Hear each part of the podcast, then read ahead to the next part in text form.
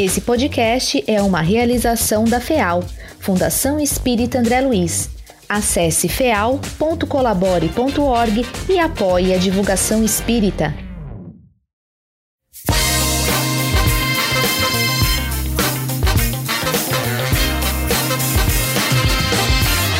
Podcast Papo Literário. Olá! Estamos começando mais um podcast Papo Literário e hoje recebendo com grata satisfação para conversar junto com a gente Wilson Garcia. O Wilson é jornalista, pós-graduado em comunicação, mestre em comunicação e mercado, professor do ensino superior, aposentado, escritor, membro do conselho da Fundação Herculano Pires, presidente do Centro de Produção e Documentação Espírita, CPDOC, desde 1970, com atuação em diversas instituições espíritas, como a Federação Espírita do Estado de São Paulo, USE, União das Sociedades Espíritas do Estado de São Paulo, também o Correio Fraterno do ABC.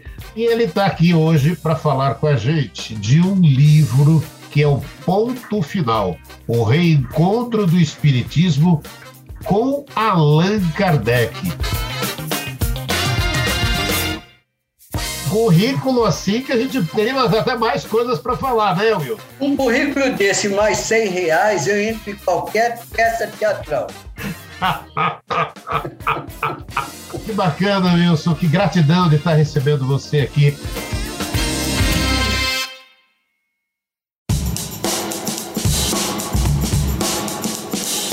O livro em destaque neste podcast você encontra na mundomaior.com.br ou no telefone 11 4966 5775.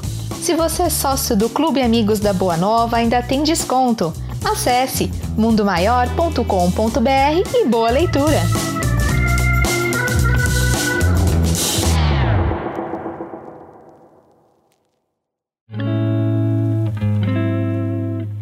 Começar então contando, porque se teu currículo já tem muitas histórias, esse livro, Ponto Final, também é, Wilson. Tem muitas histórias, Damião. Ele, na verdade, é um livro que eu posso dizer que começou no final de 79, 80, quando eu me deparei com o tema central dele. E naquela ocasião nós estávamos preparando um trabalho escrito no nosso suplemento literário do jornal Correio Fraterno do ABC, que hoje é conhecido apenas como Correio Fraterno. Nós estávamos no Rio de Janeiro conversando com o Pedro Barbosa, um escritor espírita já hoje desencarnado, e nos deparamos com um trabalho grande dele sobre o lançamento do livro Allan Kardec, segundo e terceiro volume, ele tem três volumes, o primeiro já havia sido lançado. E os dois seguintes volumes estavam sendo lançados pela Federação Espírita Brasileira, cujo autor eram Zeus Van e Francisco Tise. Uma biografia em três volumes sobre Allan Kardec. Muito bem. Vendo o trabalho dele, eu disse: esse trabalho está ótimo para publicar no jornal Correio Fraterno do ABC. Se você me permite, eu levo comigo e já publico. Nós estamos falando de 1979. Aí ele disse: Mas Wilson, eu pensava em mandar para um outro jornal grande, porque é um texto muito grande. Eu digo: Não tem problema, nós temos o suplemento literário onde podemos publicar. Eu só lhe peço uma coisa. Ele disse: O que é? que você me permita fazer um adendo a ele publicar ao lado dele, complementando o trabalho. Ele disse sim, não há problema. Eu disse porque você não aborda na sua apreciação a parte em que a biografia fala de João Batista Rustang.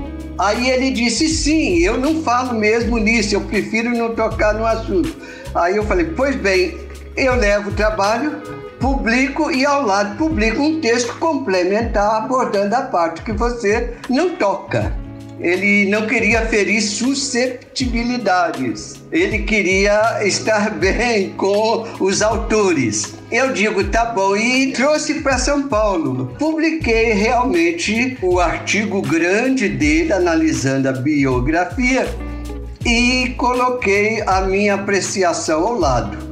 Mas no Correio Fraterno, conversando com os nossos amigos, o meu querido Raimundo Espelho, que foi quem fundou o jornal, e também os outros integrantes da equipe, chegamos à conclusão que a abordagem do assunto no jornal ficou muito restrita, porque o espaço de um jornal é sempre restrito para isto. E definimos que eu iria aumentar a pesquisa e publicar um livro sobre o assunto. Aí surgiu no ano seguinte o livro O Corpo Fluídico, que foi lançado pelo jornal Correio Fraterno do ABC, editora Correio Fraterno do ABC, tudo uma coisa só, e teve uma imensa repercussão.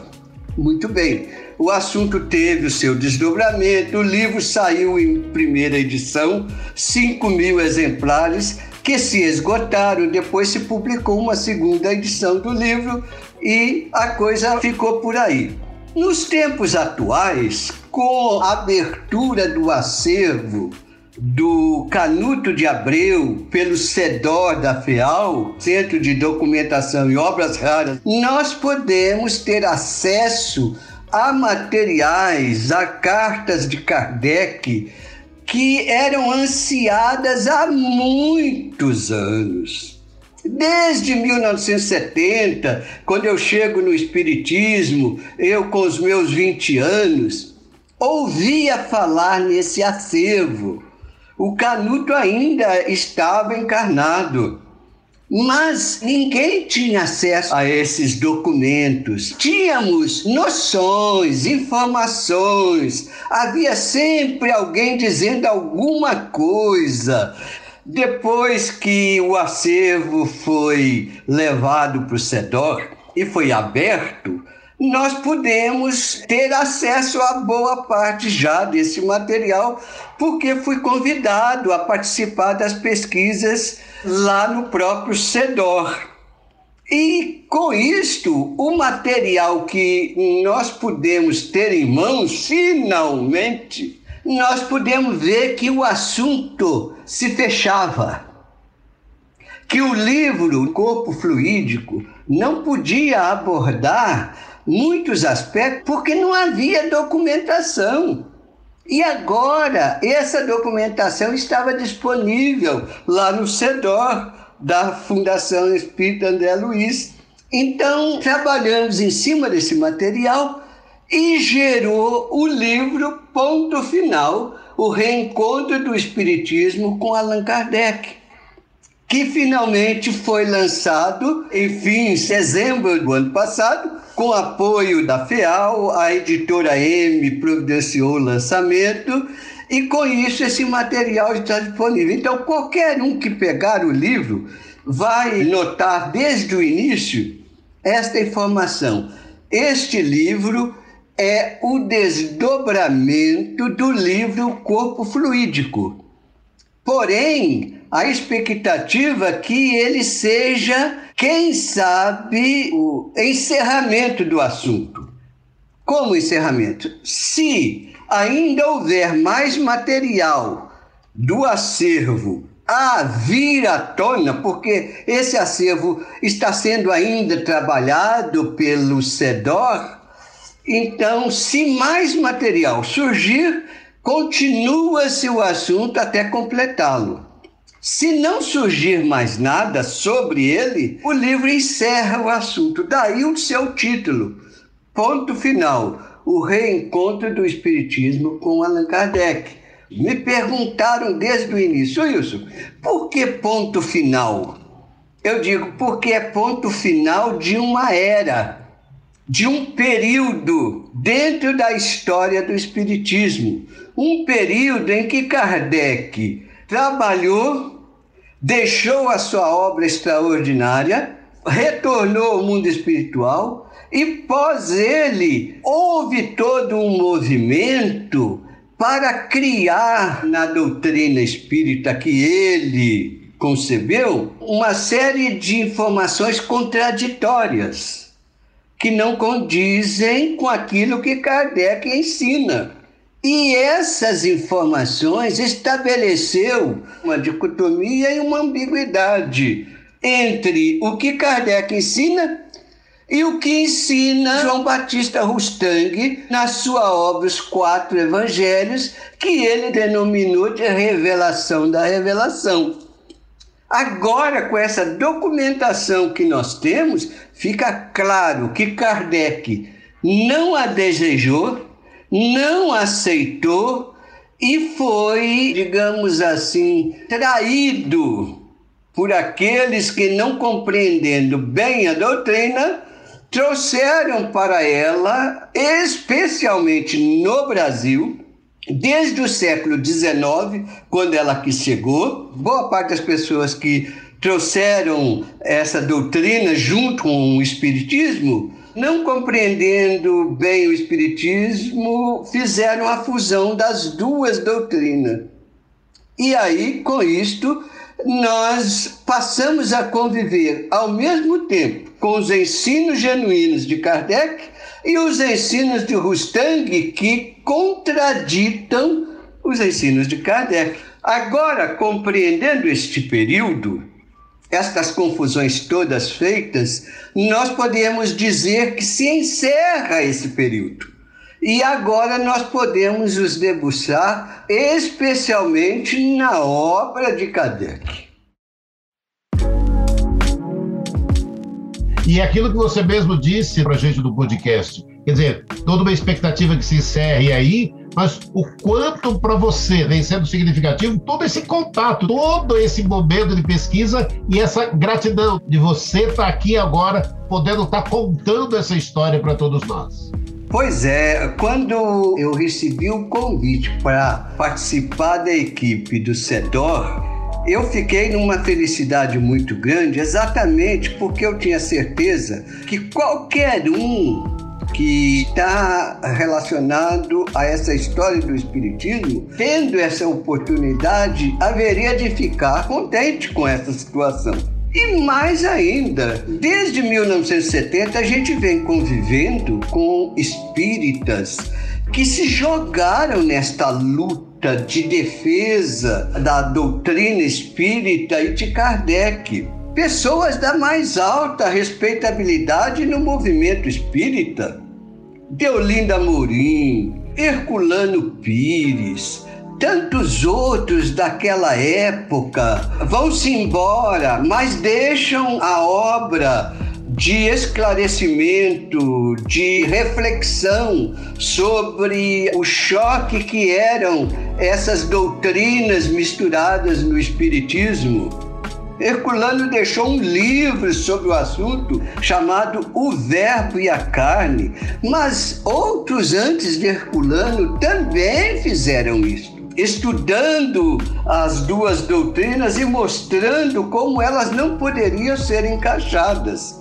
Só que, por falta de uma documentação ainda mais consistente, porque comparar as duas doutrinas é mais tranquilo. Você pega a obra de uma, pega a obra de outra e vê aquilo que elas contemplam em comum e aquilo que elas divergem. E aí você faz esses estudos. Então, quando você pega Herculano, quando você pega Deolino, quando você pega Embaçaí, quando você pega outros autores, você vê como eles comentam as convergências e as divergências. Agora, quando você pega documentos, esses documentos dão o toque final para o assunto, porque aí entra em jogo aquilo que é conhecido. Contra fatos não há argumentos. Então, alguns defensores da obra de Rustang, e quem gosta dela tem todo o direito de dizer isto, ninguém lhes tira esse direito, mas alguns deles é, começam a fazer a defesa da obra de Rustang, afirmando que ela não se choca com o Espiritismo, que pelo contrário, ela complementa o Espiritismo. Agora, o estudo delas mostra que esse complemento só existe na cabeça dessas pessoas que gostam da obra porque na verdade elas se chocam. Há inúmeros pontos doutrinários que ou você tem uma ou você tem outra. Você não pode ter as duas ao mesmo tempo. Então, agora com a documentação, com as cartas de Kardec, você não só pode perceber o tema desde o seu nascedouro, e ele vai nascer, sabe em que ano, Damião? em 1861 vai começar a surgir na cidade de Bordeaux, na França, um movimento comandado por João Batista Rustang, que vai dar origem, cinco anos depois, a uma obra que ficaria marcada como sendo uma obra que contradita os princípios doutrinários espíritas, que se chamou Os Quatro Evangelhos, mas que tinha a pretensão de se incluir entre as obras de Kardec. Então veja, em 1861, Kardec já vai ter que escrever a Rustang para começar esse debate e para tentar conter a vontade dele de fazer uma obra portentosa. Ele era um espírita iniciante em 1861, entusiasmado com o espiritismo, dizia maravilhas da obra de Kardec, chamava Kardec de chefe e queria participar disto. E como ele encontrou meio de participar?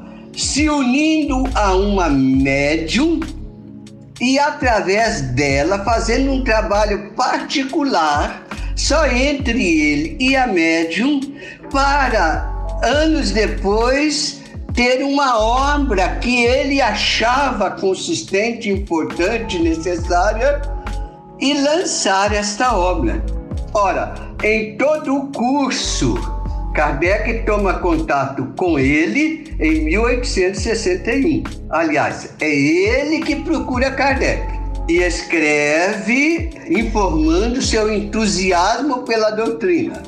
Era um homem conhecido, era um advogado. Na época, ele era presidente daquilo que no Brasil hoje se chama de Ordem dos Advogados. Era, portanto, um homem culto e ele vai a Kardec e informa o seu entusiasmo sobre o Espiritismo. Posteriormente, ele vai tentar trazer Kardec para o seu lado. Ao invés dele ir para o lado de Kardec, confirmando aquilo que ele dizia que Kardec era o grande chefe, coisa que Kardec não aceitava esse título, mas ele chamava. E ele vai tentar levar Kardec para o lado dele. Ou seja, Kardec, estando ao lado dele, deveria aprovar aquilo que ele estava fazendo. E dá-se exatamente o contrário disto.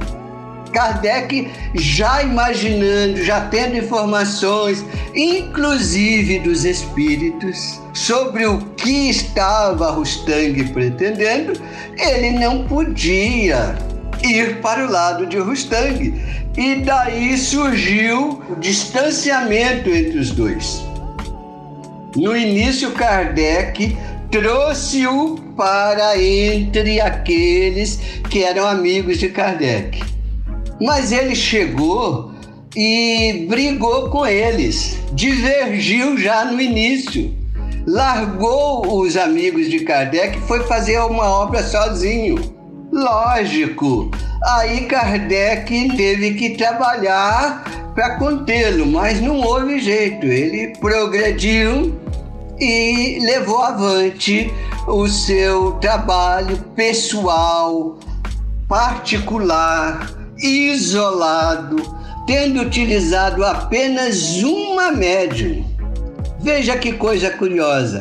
Enquanto Kardec se utilizava quanto possível do consenso daquilo que é conhecido por Cui, consenso universal dos espíritos, ou seja, ele pegava uma teoria dos espíritos, um espírito tal dizia tal coisa, ele comparava com outros espíritos e só aceitava se houvesse um consenso mínimo teórico sobre o assunto senão ele punha de lado. E mesmo para assuntos que ele, Kardec, inicialmente não conhecia nem aceitava.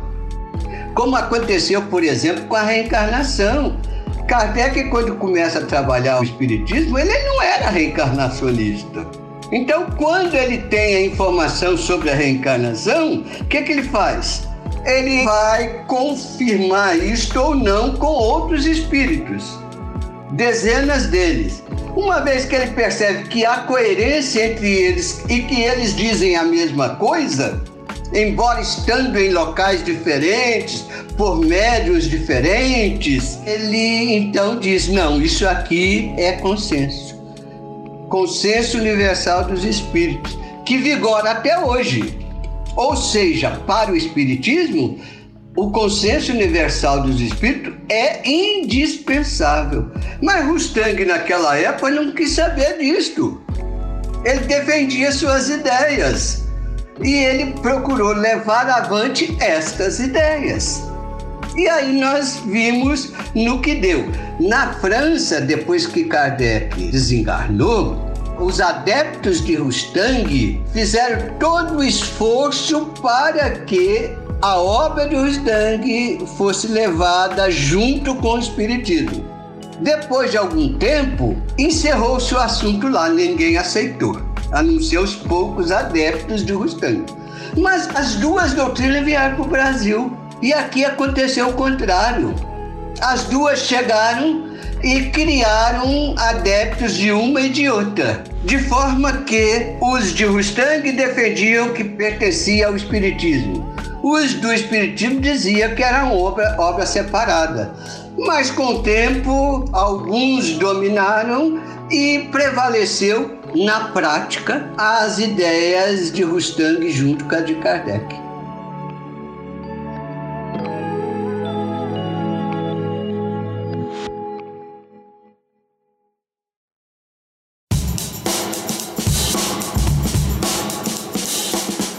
Em destaque neste podcast você encontra na mundomaior.com.br ou no telefone 11 4966 5775.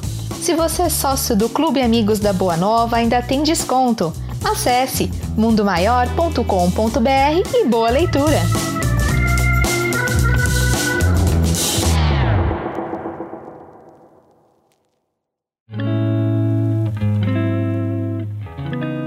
Tudo isso à sua disposição no livro, todo esse estudo para você possa compreender ponto final o reencontro do Espiritismo com Allan Kardec de Wilson Garcia. Wilson, eu vou pedir uma coisa para você, para a gente estar tá acompanhando o podcast. Você está com o livro em mãos aí. Lê um trecho a gente desse livro, ponto final. Damião, eu pensando nisso, separei algumas coisas curiosas, interessantes. Kardec teve que escrever a Rustam uma carta em setembro de 1861. Kardec tinha indicado Rustam para participar de um grupo familiar de espiritismo lá em Bordeaux, na França. E Kardec, então, tendo recebido a carta de Augustin, indicou para ele conversar com uma figura de um médium muito interessante que já era amigo de Kardec na época, chamado Emílio Sabor. E Emílio Sabor tinha um grupo familiar do qual participava a esposa dele, também médium. Rustang foi então em casa de Sabor e começou a reunir-se com ele. Mas pouco tempo depois, Rustang se desentendeu com ele e saiu falando mal de Sabor. Sabor era amigo de Kardec. Kardec publicava coisas de Sabor na revista Espírita. E ele escreveu falando mal para Kardec de Sabor, e Kardec cobrava com ele. Então, numa carta que ele escreveu a Rustang, porque ele recebeu uma carta de Rustang dizendo: Olha, você está programado para vir fazer uma viagem aqui, mas eu lhe aconselho a não vir, porque sabor vai ser ruim, você não será bem recebido. Adia essa viagem. Kardec não gostou e escreveu uma longa carta para Rustang chamando a atenção dele. Veja um trecho desta carta. Vi com extremo pesar, assegure, meu caro Senhor, a persistência de seus sentimentos de animosidade contra o Senhor Sabor. Se o Senhor tem motivos pessoais contra ele, permita-me não me envolver neles senão para lhe lembrar a caridade que deve animar todo verdadeiro espírita. Se houve agravos de um lado ou de outro, não me faço juiz deles. Só me consinto examinar uma coisa: o lado em que haja maior grandeza, abnegação e generosidade ao exemplo do que Cristo fez, e me digo, este lado houve ofensas e foram perdoadas caridosamente. Embora o Senhor me honre, meu caro amigo, a exemplo de muitos outros, com o título de chefe, e eu o estime bastante para crer que na sua boca isso não passe de uma forma banal sem mais valor que a de seu humilde servo, não tenho a pretensão de prescrever nada, não impondo a ninguém minhas opiniões nem minha vontade.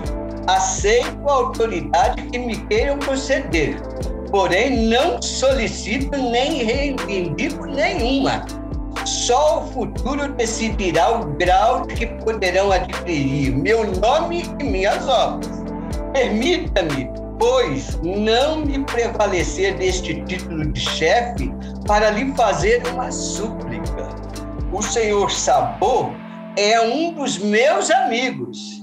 Ficarei imensamente grato ao Senhor se me deixar o cuidado de julgar por mim mesmo se ele é digno de minha amizade.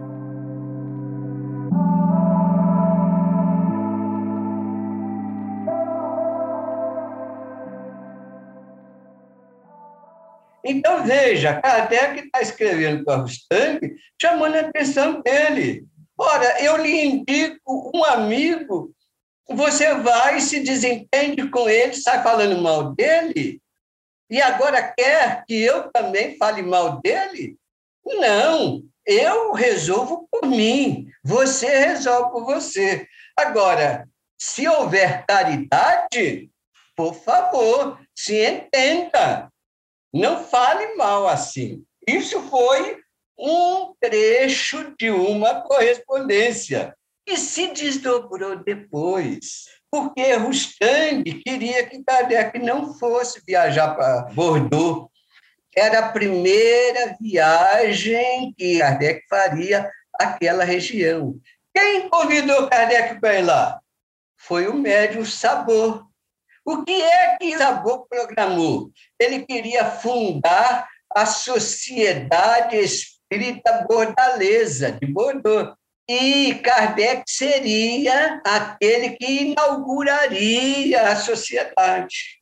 Ora, mas Rustang, que brigou com o Sabor, não queria que Kardec fosse, porque Rustang queria ter a primazia de receber Kardec. Então ele começou a fazer o que, que a gente chama hoje? Fofoca com Kardec. Só que Kardec não entrou nessa. Na mesma carta que ele recebeu de Rustang, o Stang vai dizer para ele aquele sabor não é digno, que a sociedade que ele está fundando é pessoal, é coisa dessa ordem. E Kardec, nesta mesma carta, vai dizer: isso quem decide sou eu. Então, veja só, Kardec viajou a Bordeaux.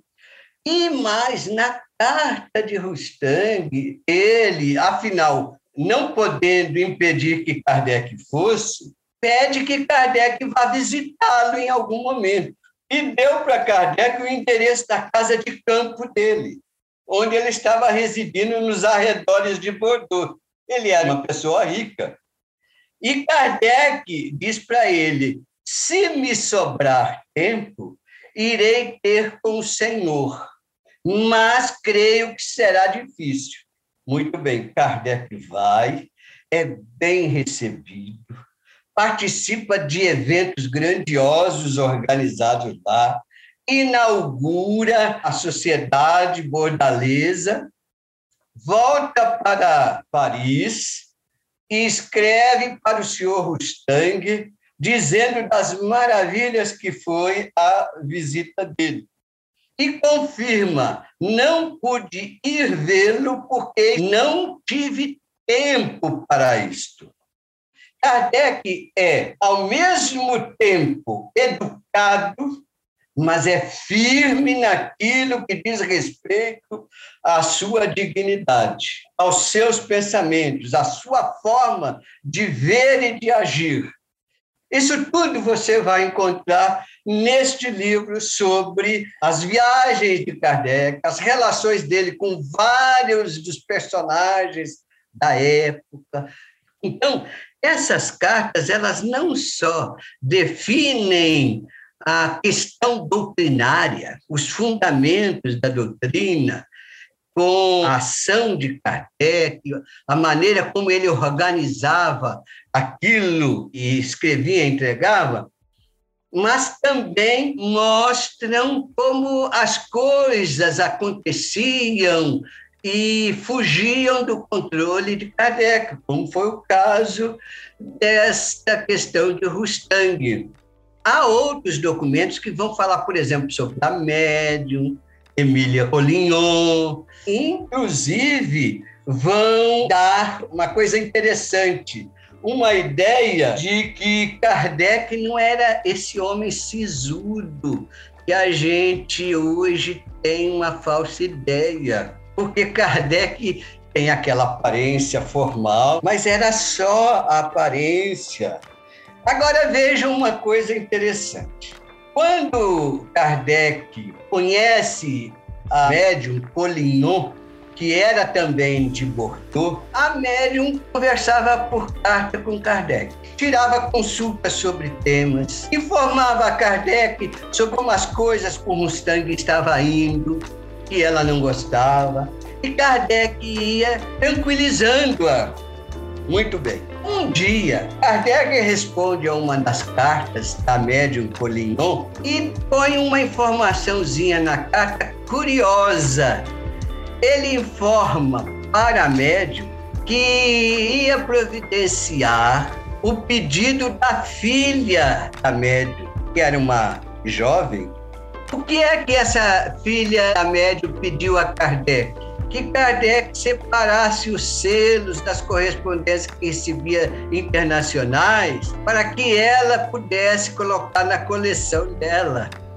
E Kardec diz, então, numa das cartas a médico Polignon, o seguinte: Terei prazer em aceder ao desejo da senhora, sua filha, para aumentar-lhe a coleção de selos postais Confesso-lhe que desde a visita do senhor Merrick, perdemos isso um pouco de vista. Neste momento de passagem de um ano para outro, estamos preocupados, minha mulher e eu, que não poderemos fazer a triagem necessária. Deixo, pois, a remessa para a primeira quinzena de janeiro. Se a senhora quiser ter a gentileza de permitir, encantado de poder fazer algo que lhe seja agradável e a sua filha. Bem como peço também à senhora e ao senhor, seu marido, que aceitem a expressão de minha sincera amizade. Então ele, que não tinha tempo a nada. Ele trabalhava dia e noite, com uma papelada imensa, mensagem que recebia de todos os lados, preparação de livro, comparação de informações, escrevendo, retificando, acertando. Ele falou que ia mandar para ela selinhos para a coleção da filhinha dela. Então, qualquer pessoa que não perceba esses detalhes vai fazer uma ideia equivocada de Kardec. No entanto, ele tinha essa condição especial de cuidar de diversos assuntos, inclusive aqueles que aparentemente seriam superficiais, banais e essa coisa toda.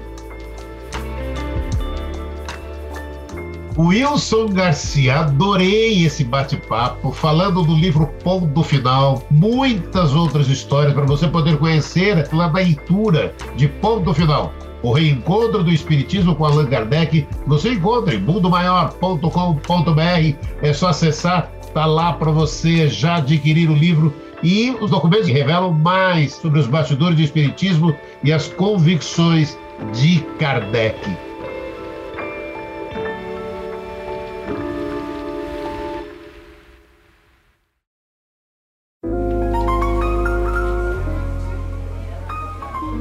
Garcia, sua mensagem para os amigos que nos acompanharam nesse podcast Papo Literário. Muito bem, resta-me agradecer e dizer para todos os nossos queridos ouvintes que ponto final é apenas o título, o nome, mas também representa o fim de um período da doutrina de Kardec, o período em que ela avançou mas sofreu muitas conturbações e foi mal compreendida por longo tempo.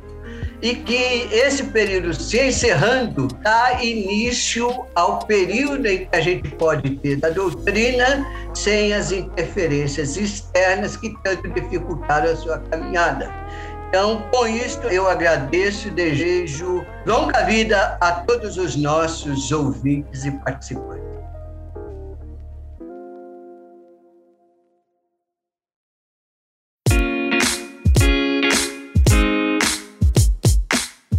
Gratidão, Wilson Garcia, gratidão a você que nos acompanhou neste podcast Papo Literário, destacando hoje o livro do Wilson Garcia. Ponto final: O Reencontro do Espiritismo com Allan Kardec. Até o nosso próximo encontro com mais um podcast. Um grande abraço, Wilson. Um abraço a todos. Amigos, com este podcast estamos encerrando a primeira temporada do podcast Papo Literário. Voltamos em 2022 com novos livros, novos autores. Aguarde!